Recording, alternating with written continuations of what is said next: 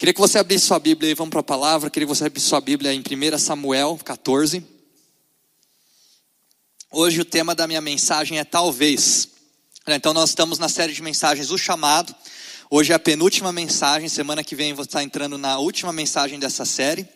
E aí depois, né, no primeiro final de semana de abril, nós temos o final de semana de Páscoa. Final de semana especial, quem sabe aí, vamos ver como vão, vão, estar as situações aí tudo. Quem sabe a gente pode estar junto presencialmente, né, com todos os cuidados. Vamos ver o que, que Deus faz aí, mas de qualquer jeito a gente vai estar conectado online aí. Vamos lá, 1 Samuel 14, 6. E Jonatas disse a seu escudeiro: Vamos ao destacamento daqueles incircuncisos. Talvez o Senhor haja em nosso favor pois nada pode impedir o Senhor de salvar, seja com muitos ou com poucos. Né, hoje eu quero falar para vocês sobre um princípio que tem gerado muito a minha vida, eu tenho pensado muito sobre isso. Né, eu chamo esse princípio de 50-50, meio a meio. E, e esse princípio acho que vai te ajudar e te libertar em muitas áreas onde você tem indecisão, áreas que tem te aprisionado na sua vida. Né? Eu, eu me considero ainda um novo, mas um cara novo, velho, estou com 33 anos. É, a minha namorada Bianca, ela vê meus cabelos brancos aqui, eu tenho alguns nascendo, e aí toda vez que ela vê, ela quer arrancar. Fala, deixa eu arrancar esse cabelo branco aí. Eu falo, não, deixa esse cabelo aqui, deixa ele crescer, deixa o cabelo branco crescer, porque vai mostrar que eu sou experiente, né? Mas aí ela tenta arrancar de qualquer jeito, às vezes eu estou dormindo, eu sinto alguém puxando meu cabelo, né? Então ela vem, puxa, arranca meus cabelos brancos aqui. Mas assim, nesse meu tempo todo de vida, eu posso falar que hoje, nesse momento agora, eu nunca estive menos confiante não, desculpa. Eu, nem, eu nunca tive menos certeza, mas eu nunca estive mais confiante do que eu estou hoje. Então, eu nunca tive menos certeza, mas eu nunca estive mais confiante do que eu estou hoje. E é engraçado porque são ambos ao mesmo tempo. Né? E você começa a entender né, que quando você começa a abrir mão da certeza, você começa a ganhar em confiança na sua vida, porque você começa a poder ficar confiante, independente das circunstâncias que estão acontecendo à sua volta. E eu queria falar um pouco sobre, com vocês sobre isso. Né, a gente leu aqui, a gente vai ler mais no texto, fica com a sua Bíblia aberta em 1 Samuel, a gente vai ler bastante hoje. E a gente viu aqui a vida de Jonatas, né? Eu vi que saiu os indicados ao Oscar aí esse ano. Né? Não sei nem se a gente teve muitos filmes aí que passaram, né? Mas é, se a gente fosse indicar Jonatas ao Oscar, Jonatas ele seria considerado talvez o ator coadjuvante. Ele ficaria ali na categoria de melhor ator coadjuvante. Eu gosto muito de Jonatas, admiro muito Jonatas. Jonatas ele não é um cara tão conhecido ou tão famoso como Davi, mas Jonatas é um cara que sempre me chamou muito a atenção, é um cara que sempre admirei muito. E eu queria que a gente pudesse ver ao longo desse texto, né? Como que a gente pode confiar, sabe? Como que Jonatas, ele pode confiar nas promessas de Deus, sabe? Como ele pode confiar em Deus, mas eu também vejo nesse trecho como que junto com as promessas de Deus, junto com eu confiar em Deus também vem uma onda de incerteza e dúvida junto muitas vezes, né? E a gente às vezes fala de coisas somente positivas, e aí as pessoas quando encontram algo negativo ao longo do caminho, ao longo do seu chamado, ou ao longo do seu destino, ao longo daquilo que Deus tem falado com você, a gente começa a questionar porque muitas vezes a gente não fala sobre isso. Mas nessa história eu queria que a gente visse algumas coisas assim. Né? E é, a gente tem que falar então sobre fé. Né? Fé, para mim, não tem como a gente fazer uma fórmula do que, que é fé. Né? Se a gente tenta colocar a fé numa fórmula, a gente vai acabar estragando a fé. A gente não pode, a gente tira o valor da fé tentando transformar ela numa fórmula. O problema é quando a vida ela começa a desafiar todas as minhas pressuposições ou ideias sobre como Deus trabalha. Né? Porque muitas vezes o nosso ideal e as nossas pressuposições de como as coisas deveriam acontecer ou como elas deveriam ser, elas entram em colapso né? com o peso que muitas vezes a vida real ela traz para nós, com o peso muitas vezes das contas que você tem para pagar, ou com o peso muitas vezes de um relatório médico que aparece para você, né? E essas coisas elas entram muito em conflito, né? Você vê as pessoas se questionando, mas nossa, por que, que tal pessoa morreu e tal pessoa não? Por que, que tal pessoa pegou doença e tal pessoa não? Por que, que isso acontece, sabe? Por que, que, por que, que Deus faz isso acontecer? E a gente começa, parece que as coisas a entrarem em choque, né? Mas com tudo isso a gente precisa então de uma fé que ela sai saiba lidar com a ambiguidade, sabe? Uma fé que seja paciente no mistério. Deus, ele é mistério, né? Uma fé que ela não seja dependente dos meus planos para ela prevalecer, sabe? A gente precisa de um tipo de fé que a gente, que faça com que a gente consiga ficar de pé, mesmo nas piores circunstâncias, sabe? A gente precisa de um tipo de fé que ela vai brilhar em meio à escuridão, sabe? A gente precisa de uma fé que se mantenha em todas as temporadas da nossa vida. Né? Então, eu quero falar um pouquinho com vocês sobre isso, que a gente vai estudar nesse texto. A gente pega o contexto do texto aí onde a gente leu agora, e a gente tem falado ao longo dessa série sobre como muitas vezes, quando Deus nos chama, a gente passa por um período de transição. Né? Então, quando a gente está vivendo esse período de transição, esse período é um período de oportunidades, né? isso gera um período de oportunidades para que a gente possa confiar em Deus mais, aprender mais a confiar em Deus, sabe? E nessa passagem especial, a gente vê uma transição que não é uma transição boa. Né? A gente vê aqui, é, um, contando um pouco do contexto, né? a gente vê aqui uma transição que está acontecendo na nação de Israel. Saul ele está perdendo seus caminhos, ele está abrindo mão da sua liderança por conta dos filisteus, e, e aí os filisteus estão aproveitando para atacar o povo de Israel. Estão cercando o povo de Israel para tentar atacar eles e tomar posse deles. Né? Saul ele foi um cara, foi o primeiro rei que foi escolhido para a nação de Israel. E ao longo do caminho, Saul ele foi se perdendo.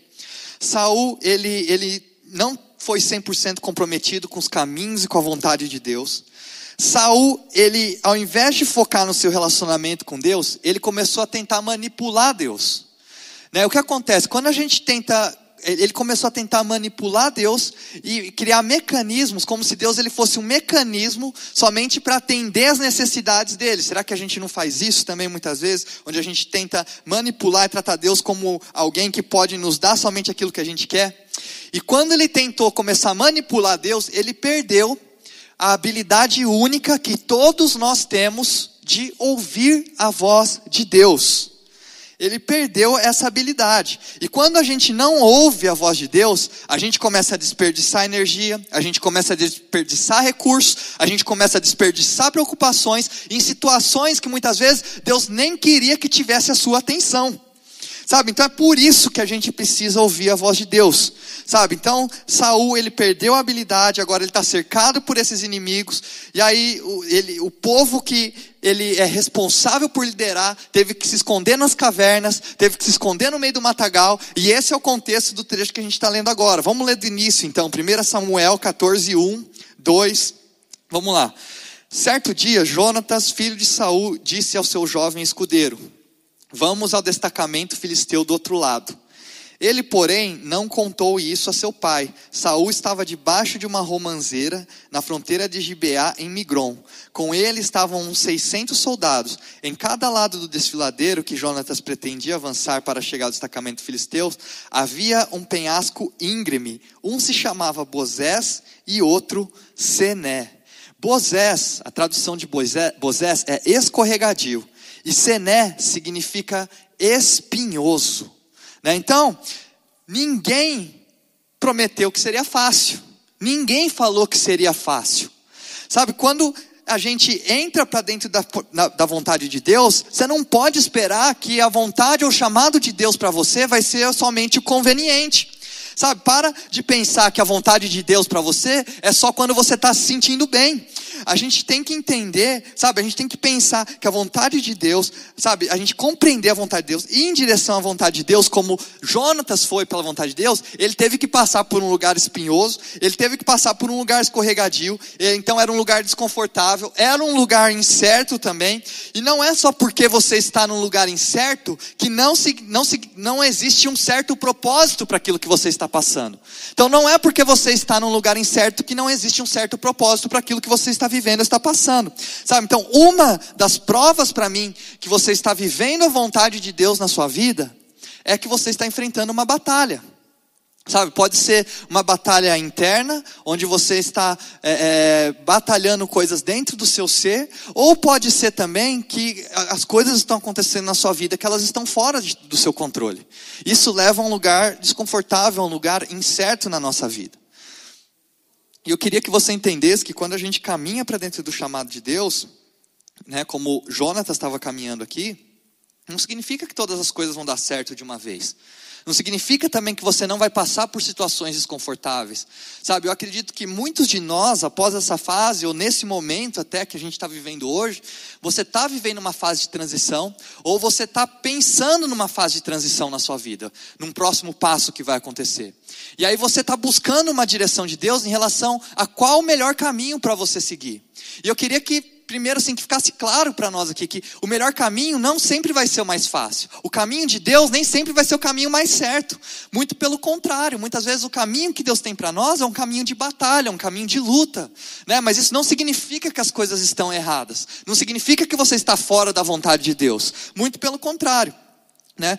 E aí a gente continua lendo: havia um penhasco ao norte na direção de Micmas, e outro ao sul, na direção de Geba. E Jonatas disse a seu escudeiro: Vamos ao destacamento daqueles incircuncisos. Talvez o Senhor haja em nosso favor, pois nada pode impedir o Senhor de salvar, seja com muitos, seja com poucos.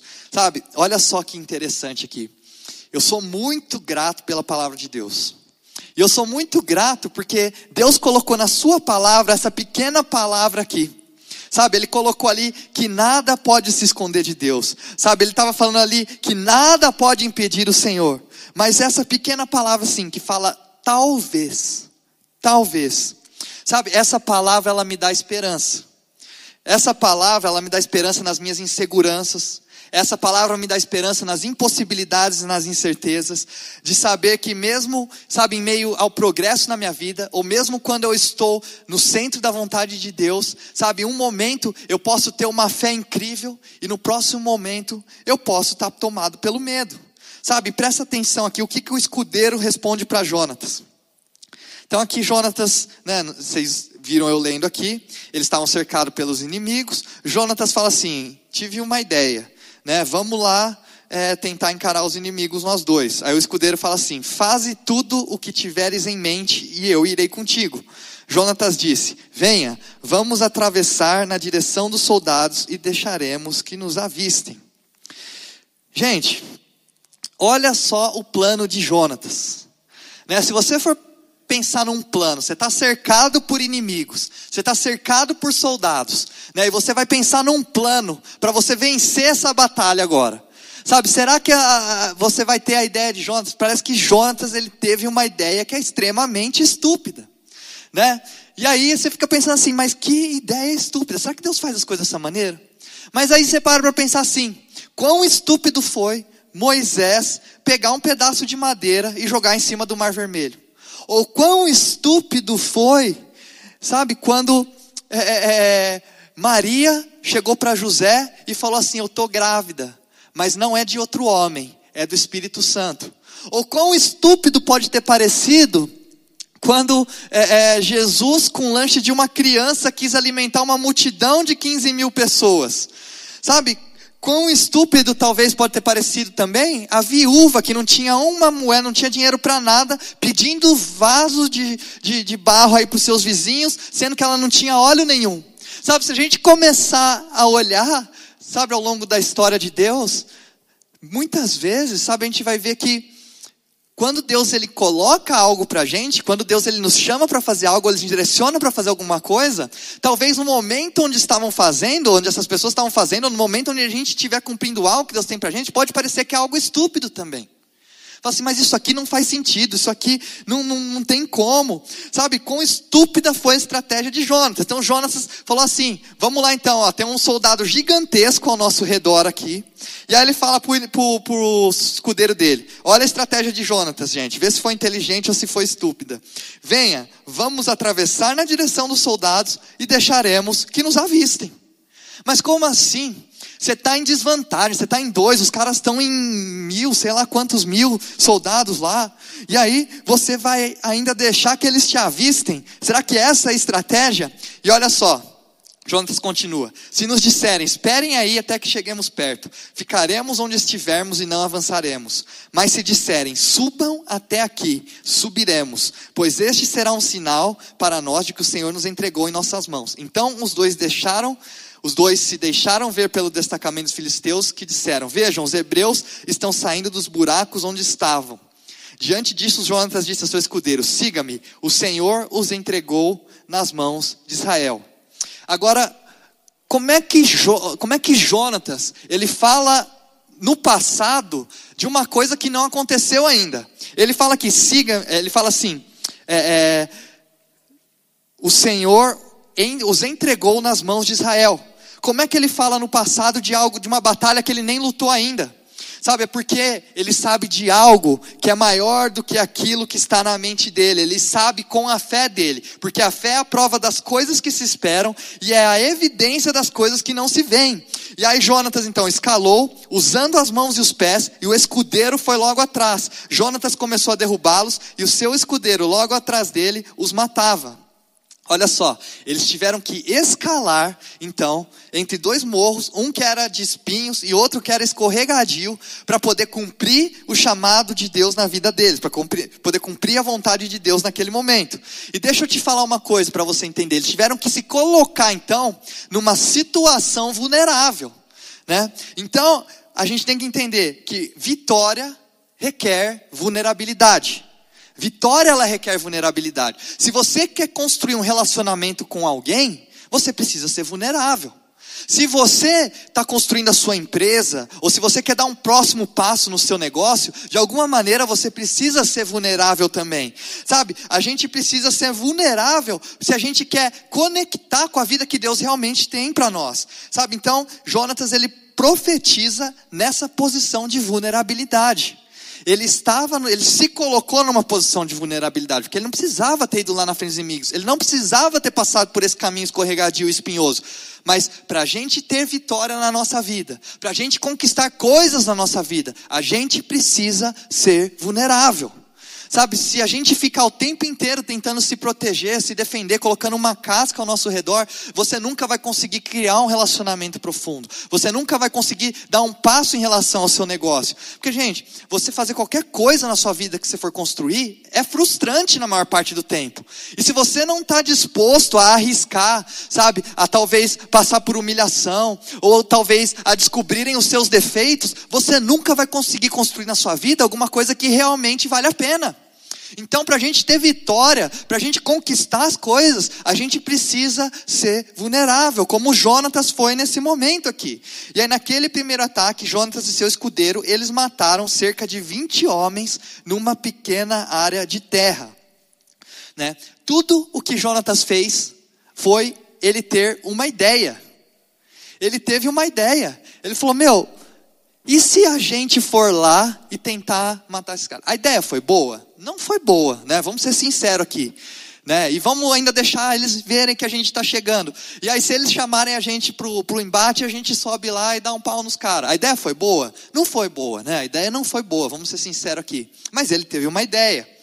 Mas eu estou num momento hoje na minha vida onde a gente fala assim, nossa, né? Às vezes a pessoa tem uma ideia boa, nossa, esse cara teve uma baita ideia, esse outro teve uma baita ideia. Mas eu estou num momento na minha vida hoje, onde para mim, a ideia, ela já não tem mais o mesmo valor que eu enxergava que ela tinha antes. Sabe por quê? Porque para mim o valor, ele não está na ideia. O valor para mim, ele está na coragem de você agir em cima da ideia. Então, muitas vezes a gente coloca um valor na ideia e na verdade a gente tem que começar a entender que o valor está na coragem de agir em cima da ideia. Sabe, todo mundo pode ter boas ideias. Eu lembro que eu estava conversando com um amigo esses dias, e ele falou assim: falou, meu, é, é, eu pode, a gente está falando do Netflix. Ele falou, ah, eu podia ter pensado no Netflix. Sabe, a minha pergunta para você é: você acha que pensar em algo é o que realmente vai fazer você ser bem sucedido em algo? Você acha que somente ter a ideia ou pensar naquilo é o que vai fazer você ser bem sucedido? Aí eu estava pesquisando esses dias, eu vi que existe hoje um tipo de Uber de fotografia. Você está em algum lugar do mundo com a sua família, né? E aí você quer tirar uma foto que você vai enquadrar depois. E aí, gente, o que, que você quer fazer? Você não quer pedir, sabe? Você pedir para uma pessoa, um estranho, tirar uma foto para você, né? Um estranho que parece que nunca viu um celular na vida, né? Um estranho que parece que nunca tirou uma foto na vida, porque você já viu, né? Quando você pede para alguém tirar uma foto para você, você já sabe como é que ela vai ficar, né? A pessoa não sabe nem clicar na tela para às vezes arrumar a luz, ou ir um pouquinho para frente, ou um pouquinho para trás para ver se a foto tá melhor. Parece que a pessoa quando você pega, oh, tira uma foto para mim, por favor, a pessoa pega o celular, vira, tira, e aí a foto fica torta, fica tudo daquele jeito, né? Mas assim, se você quer tirar uma foto boa, você está no momento com a sua família, em algum lugar do mundo, você pode então é, contratar através desse aplicativo alguém para vir, um profissional para vir tirar uma foto para você. E aí ele vai tirar uma foto top e vai deixar lá de recordação para você e para sua família. Falei, pô, que ideia interessante, meu. E aí outro dia também, eu gosto de jogar bola. Aí a gente estava marcando um joguinho contra. Era o pessoal da nossa igreja contra o pessoal de uma outra igreja. E aí a gente não conseguiu nenhum goleiro para chamar. Acredita, ô João Vitor? Não conseguimos um goleiro. E aí falou assim: ah, não dá para jogar sem goleiro, né? Não dá. E aí o que, que eu achei, gente? Eu achei um aplicativo de goleiro. Vocês já viram essa? Aplicativo de goleiro. Chama Goleiro de Aluguel, gente. Você põe lá o horário do jogo, onde vai ser o jogo, e aí o aplicativo te cobra uma taxa, ele vai enviar um goleiro para jogar lá pro seu time. Olha só que coisa. Aí eu falo assim, meu, por que, que eu não tive essa ideia? Sabe, mas o negócio é que ideia todo mundo pode ter. Sabe, agora a, a, grande dificuldade é a gente tirar a ideia do papel, é a gente ter a coragem de agir em cima da ideia. Sabe, então pode ser que muitos ali tiveram a ideia de vencer o exército inimigo, mas o único que teve coragem de agir em cima da ideia e está relatado na Bíblia agora para a gente é Jonatas. Então, se você tem boas ideias, de nada vale se você não tiver coragem. Então você precisa começar a ter coragem de agir em cima das ideias que Deus tem colocado para você. Porque eu acredito que, eu falei sobre isso em outra mensagem, eu acredito que o parquinho de diversão de Deus é a nossa imaginação. Muitas vezes Deus pode estar tá dando para você, através da sua imaginação ou de sonhos, aquilo que Ele tem para sua vida. Só que enquanto você ficar só sonhando, ou imaginando, ou tendo ideias, e você nunca agir em relação a isso, de nada adianta ter uma boa ideia um monte de boas ideias morreram aí, né? Tem até um ditado que nem sei como é que é, mas é meio que assim. Sabe? Agora, o que me pegou nesse texto foi o seguinte: Jonatas, ele teve que fazer porque Jonatas foi sozinho com seu escudeiro enfrentar o exército inimigo. Então Jonatas ele teve que fazer aquilo que o exército, aquilo que o rei, aquilo que os outros que estavam liderando não tiveram coragem de fazer. E os outros, o rei Saul, junto com seus outros, Jonatas era filho de Saul, tá? Mas o rei Saul, que era o seu pai, ele estava afastado, debaixo de uma árvore, com outros 600 soldados. Né? E aí o versículo 3 fala assim para a gente: entre os quais Aias, que levava o colete sacerdotal, ele era filho de Aitube, não é VTube, hein, gente? É iTube. Irmão, irmão de Icabode, filho de Finéias e neto de Eli, o sacerdote do Senhor em Siló, ninguém sabia que Jonatas havia saído. Eu pulava essa parte aqui toda vez, porque eu achava esses nomes aqui muito difíceis, né? Eu falei confiante aqui, não sei se eu falei certo porque eu achava que esses nomes aqui, muito complicado de falar, eu nunca prestei muita atenção. Mas eu perdi uma coisa que é extremamente importante nesse texto aqui, que é o colete sacerdotal. O colete sacerdotal era um instrumento, ele não era só uma peça de roupa, ele era um instrumento usado para buscar a vontade de Deus. Você sabia disso? Contar para você uma curiosidade. Então, nesse colete tinha 12 pedras. Cada uma dessas pedras representava uma das 12 tribos de Israel. E toda vez que o sacerdote ele entrar no Santos dos Santos, ele entrava com esse colete então, para fazer uma reparação pelos pecados do povo, para que então para que eles pudessem ser perdoados dos seus pecados, né? E começou com Arão em Êxodos 28. Eu vou ler para vocês aqui, ó. Se você puder abrir comigo, Êxodos 28, versículo 29 fala assim: toda vez que Arão entrar no lugar santo, levará os nomes dos filhos de Israel sobre o seu coração no peitoral de decisões, como memorial permanente perante o Senhor. 28:30. Porém também o Urim e o Tumim. O Urim e o Tumim. Vamos parar aqui. O Urim e o Tumim são duas, vou chamar de pedras especiais. Né? A gente não, não, até hoje não tem certeza se eram pedras ou se eram algum tipo de objeto, porque a gente depende dos arquivos dos arqueologistas, que ele é incompleto hoje. Mas o mais próximo que a gente vê hoje, se é uma pedra, se é um outro tipo de objeto, a gente chama isso de uma pedra.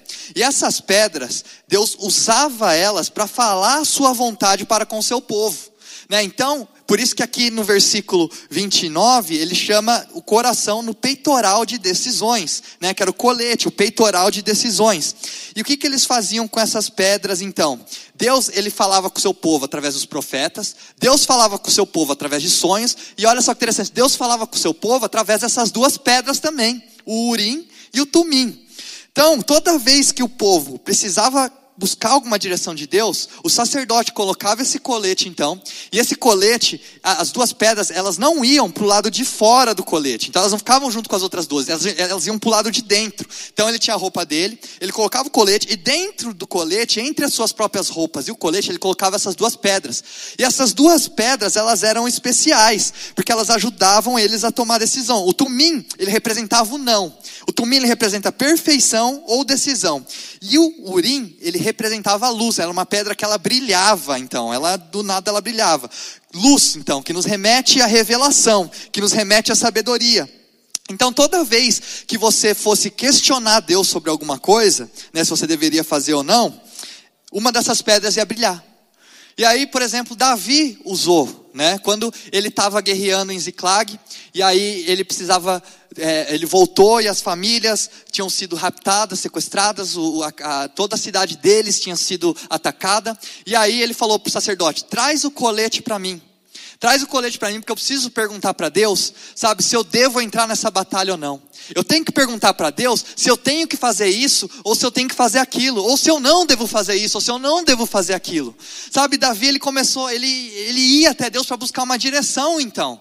Sabe, porque ele falou assim: se Deus quiser que eu entre nessa batalha, eu entro nessa batalha, porque eu sei que aquele que é soberano sobre todas as coisas, ele vai estar comigo nessa batalha. Então, antes dele tomar qualquer decisão na vida dele, ele pedia o colete sacerdotal e ele via através dessas pedras também o que, que era para ele fazer ou não sabe? E ele sabia que se ele entrasse numa batalha que não era para ele entrar, ele seria derrotado, sabe? Mas se Deus falasse sim, sabe? Deus estava com ele. E aí, se Deus falasse sim, se Deus fala sim para você, sabe? Você pode enfrentar qualquer batalha. Se Deus fala sim para você, você pode entrar em qualquer sofrimento. Você pode passar por qualquer sofrimento, porque se Deus está falando sim, Ele vai estar tá com você, Ele está te acompanhando, Deus está te direcionando. E com certeza é isso. Não estou falando que Deus vai gerar isso na sua vida, mas o que eu estou falando é que Deus vai usar isso para trazer coisas boas para você, sabe? Então, sabe?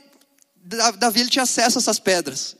E será quão, quão bom seria se a gente tivesse essas pedras também? Que a gente pudesse pegar essas pedras, né? E tudo que a gente precisasse decidir na nossa vida, a gente perguntar para Deus: Deus, será que essa pessoa aqui que eu estou conhecendo agora, será que essa pessoa é boa para mim? Será que é uma pessoa boa para minha vida? Deus, será que eu invisto meu dinheiro nesse negócio? Ou não invisto? Será que Deus eu começo esse negócio? Ou Deus, será que eu troco de emprego ou não troco de emprego? Sabe, esse emprego ele vai me pagar mais, mas ele também vai exigir de mim mais horas. E a gente fica, sabe, quão bom seria a gente poder ter essas duas pedras, o urim e o tumim. Porque aí, Deus, será que eu faço isso? E aí brilhava. E aí se brilhou o urim, que era o sim. Aí você pode dormir tranquilo. Deus, será que eu invisto meu dinheiro nesse negócio? E aí a pedra brilha do sim. Aí você investe o seu dinheiro e pode dormir tranquilo. Sabe, quantos não gostariam de ter acesso a esse tipo de pedra, a esse tipo de coisa, né? Para a gente poder ter uma direção de Deus em relação àquilo que Ele tem para nós. E aí, hoje em dia, a gente não tem essas pedras. A gente não tem o urim, a gente não tem o tumim, a gente não tem mais essa pedra que brilha que vai mostrar para a gente a vontade de Deus. Mas sabe o que eu entendi? Que Deus ele coloca pessoas na nossa vida. Deus ele traz pessoas à nossa volta. Eu lembro que quando eu fui começar a igreja, eu fiquei questionando assim, Deus, será que eu faço? Será que eu não faço? Sabe, eu, eu sei lá, eu sentia inspirado, eu estudava a palavra, eu pregava e eu via que de alguma maneira eu ajudava as pessoas, mas me faltava coragem, me faltava ousadia, né? E e aí eu compartilhava desses sonhos, eu compartilhava disso com as pessoas à minha volta, uma das pessoas até a Mari que está aqui que ministrou louvor hoje. Sabe, aí eu tive pessoas à minha volta que ao invés de enxergarem os pontos negativos, porque eu, no meu ponto de vista, talvez eu abriria uma igreja na hora que eu tivesse com 40 anos de idade, casado, já com filhos, estabelecido. Mas eu tive pessoas à minha volta que não olharam para as coisas negativas, não olharam para as impossibilidades, mas preferiram, naquele momento, falar palavras de Deus para mim, sabe, me incentivar, me motivar, sabe, eles foram o urim na minha vida, eles foram a pedra de decisão que Deus usou para falar comigo, sabe, quem você tem colocado à sua volta? Será que são pessoas que no seu primeiro erro já deixam você de lado? Porque a gente tem que ter pessoas à nossa volta que vão falar assim pra gente, cara, eu sei que você errou uma, eu sei que você errou duas, sabe? E se errar a terceira, eu tô aqui com você hoje, eu vou estar lá com você também. Sabe, a gente precisa ter pessoas à nossa volta que nos encorajam nos nossos sonhos, que nos encorajam naquilo que Deus está falando com a gente. Não pessoas que só ficam colocando barreira para aquilo que a gente está sonhando, para aquilo que Deus está falando conosco. Sabe, quem tem sido o Urim e o Turim na sua vida? Deus ele coloca pessoas que somam com aquilo que ele tem feito com a gente. É 50-50. Sabe, ao mesmo tempo que Jonatas, ele entendeu. Porque ele fala assim: por que, que é 50-50? Por que, que é meia meio? Porque tem coisas que Deus vai fazer, mas tem coisas que eu preciso fazer. É meio a meio. Sabe, Tiago, ele já falava, sabe, a, a, a, a fé sem obras, ela é morta, ela é vazia, não vale nada. Sabe, por que que Deus, sabe, é 50-50, porque por que que Deus, ele vai fazer algo, se ele já te deu a capacidade, as ferramentas para fazer aquilo, por, ele não vai fazer por você, é meio a meio, sabe, a gente tem que entender que é meio a meio, sabe, a única coisa que não é meio a meio é a nossa salvação, sabe, quantos podem ser gratos por isso? Porque não existe nada que você possa fazer, sabe, mas Jesus já pagou o preço, isso não é meio a meio, sabe? Ele já nos deu a sua graça, a sua misericórdia, a sua paz, a salvação, acesso à eternidade, um relacionamento com o Pai. Isso não é meio a meio. Mas daqui em diante, tudo que você for fazer, sempre vai ser meio a meio. Então não fica esperando as coisas caírem no seu colo. Não fica esperando as coisas acontecerem. Mas vai, faz, tenha coragem, tenha ousadia, como Jonatas teve ousadia. Sabe, Jonatas, ele foi para cima daquilo que Deus estava direcionando ele. Olha só o que fala aqui, ó. E disse Jonatas a seu escudeiro: Vamos ao destacamento daqueles incircuncisos. Talvez, talvez o Senhor haja em nosso favor, pois nada pode impedir o Senhor de salvar, sejam com muitos ou com poucos. Talvez, talvez. Então quer dizer que você não ouviu Deus falando nada com Jonatas ali. Jonatas não ouviu nada de Deus falando com ele. O que ele tinha era um talvez. Talvez, sabe, Deus, ele nos dê a vitória. Talvez o Senhor haja em nosso favor. Sabe, fé para mim é você conseguir avançar diante de um talvez. Talvez não funcione, mas Deus está sempre trabalhando. Sabe, mesmo que eu não consiga, sabe, no primeiro, no segundo vai dar certo. Sabe, talvez hoje você tem que fazer aquilo que você acha que Deus tem para sua vida. E talvez aquilo que você acha que Deus tem para sua vida te leve aquilo que realmente Deus tem para você. Mas a gente tem que entender que muitas vezes, e na maior parte das vezes, a gente não vai ter uma resposta 100%.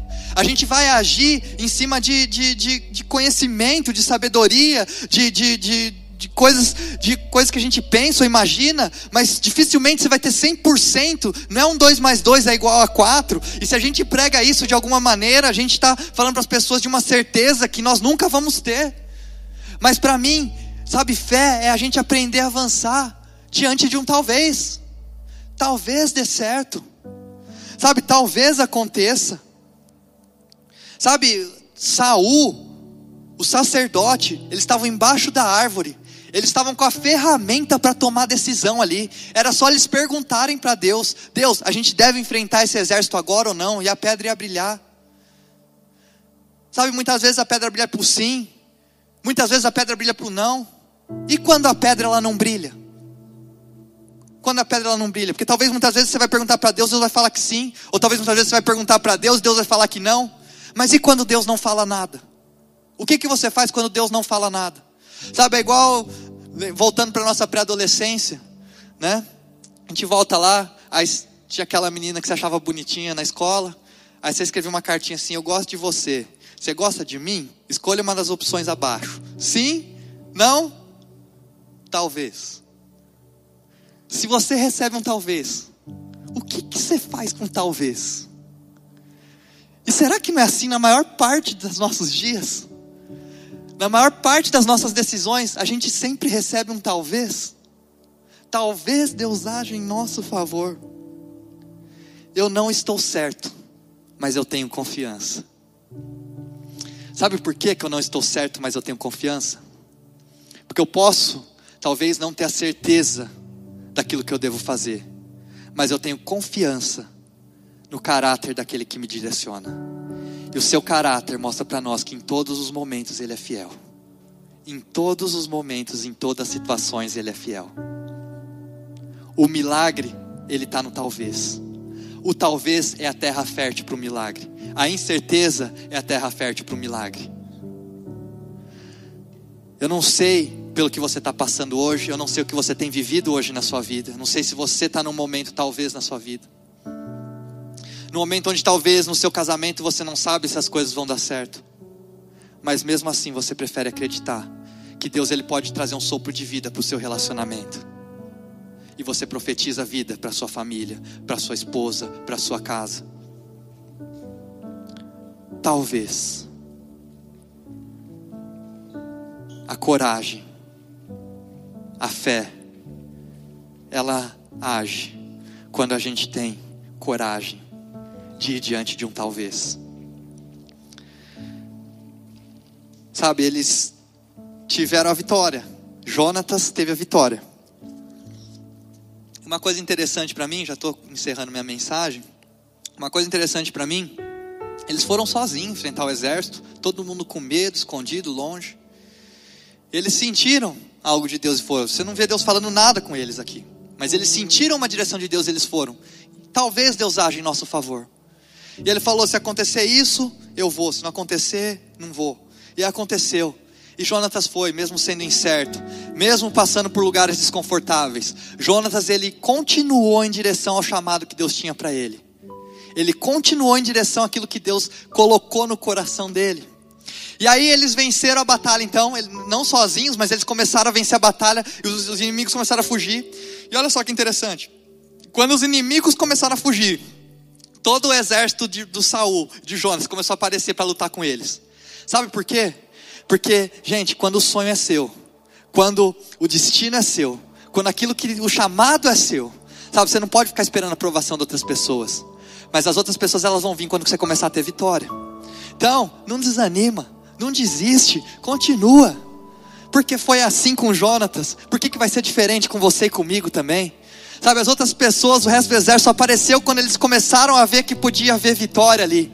Meu irmão, não é porque está difícil, não é porque está incerto, não é porque você está inseguro, não é porque está complicado, não é porque parece que não vai dar certo, que você não está na vontade de Deus. Mas Deus tem uma batalha para cada um de nós. E para mim, a prova de que eu estou no caminho certo, a prova de que eu estou no chamado, é porque eu estou vivendo uma batalha na sua vida. Então, se você está vivendo uma batalha hoje na sua vida, seja por saúde, seja por finanças, seja por relacionamentos, seja por qualquer coisa que for, sabe? O Espírito Santo fala para você: você está no caminho certo porque se você está numa batalha, quer dizer que você está no caminho que Deus tem para você, porque o caminho que Deus tem para nós muitas vezes vai ser escorregadio, muitas vezes vai ser espinhoso, mas ele sempre vai ser perfeito, ele sempre vai ser perfeito, e é isso que o Espírito Santo tem para nós nessa manhã, sabe? Vamos em direção ao nosso chamado, caminhando em cima de um talvez, sabe? Porque aquilo que parecia impossível, aquilo que parece impossível para nós, que tira a nossa certeza, isso coloca a nossa confiança em Deus, aquele que pode operar milagres milagres e fazer infinitamente mais do que aquilo que nós pensamos, daquilo que nós pedimos, do que aquilo que nós sonhamos. E eu declaro isso para você nessa manhã, que Deus tem infinitamente mais para sua vida.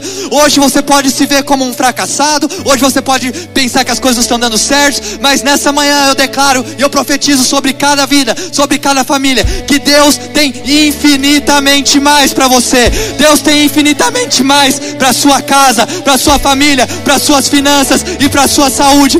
Tenha coragem, tenha fé, porque o nosso Deus é o Deus